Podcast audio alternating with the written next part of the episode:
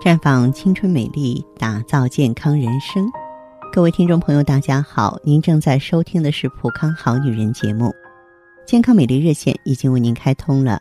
您有任何关于健康养生方面的问题，可以在微信公众号搜索“普康好女人”，普是黄浦江的浦，康是健康的康。添加关注后，直接恢复健康自测，那么您呢就可以对自己身体有一个综合的评判了。接下来我们的话题啊，和女性们一起聊一聊雌激素，因为雌激素是我们非常重要的内分泌激素之一。雌激素水平和我们的健康啊息息相关。雌激素过低呢，会导致骨质疏松、内分泌失调。如果出现一些特殊的症状，你就要警惕雌激素的状况了。所以接下来呢，我要和大家说一说女性雌激素水平过低的一些典型症状。比方说潮热，如果没有其他诱因之下，经常感到胸部、面部、双手发热，同时伴有心慌、出汗的症状，这叫潮热。也有的女性朋友会出现夜间潮热啊，在半夜醒来的时候啊，感到浑身大汗，这些症状的原因都是因为雌激素水平低下，影响血管的收缩和舒张导致的。其二呢，就是腰酸背痛啊，而且呢，就这种腰酸背痛啊，会沿着脊椎方向向两侧扩散，在平卧或坐下的时候呢，疼痛会有所减轻；站得久了之后，疼痛加剧；弯腰啊、运动啊、咳嗽的时候，疼痛也会加重。还有就是皮肤暗淡了，雌激素呢，对皮肤状况也是有影响的。雌激素低下呢，会让你的皮肤干燥、晦暗、缺乏光泽，皱纹也会更加明显。尤其是月经来潮的前几天，皮肤问题啊会尤为突出。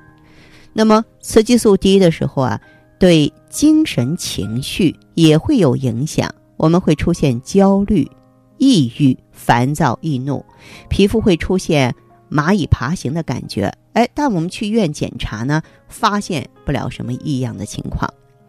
还有绝经以后的女性呢，容易得上骨质疏松，这是由于绝经之后雌激素水平会大幅度降低，骨骼受影响，会变轻变脆，更容易骨折，是不是？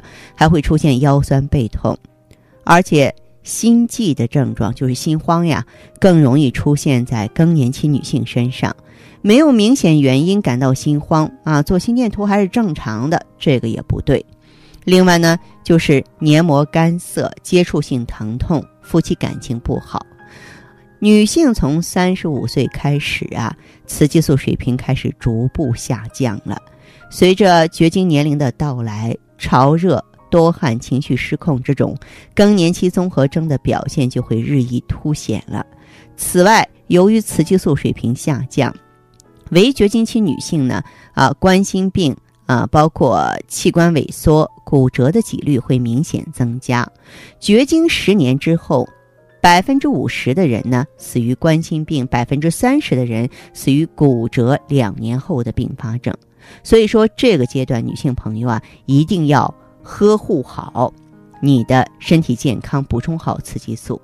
呃，当然，绝经期的预防窗口期呢，分为三个阶段。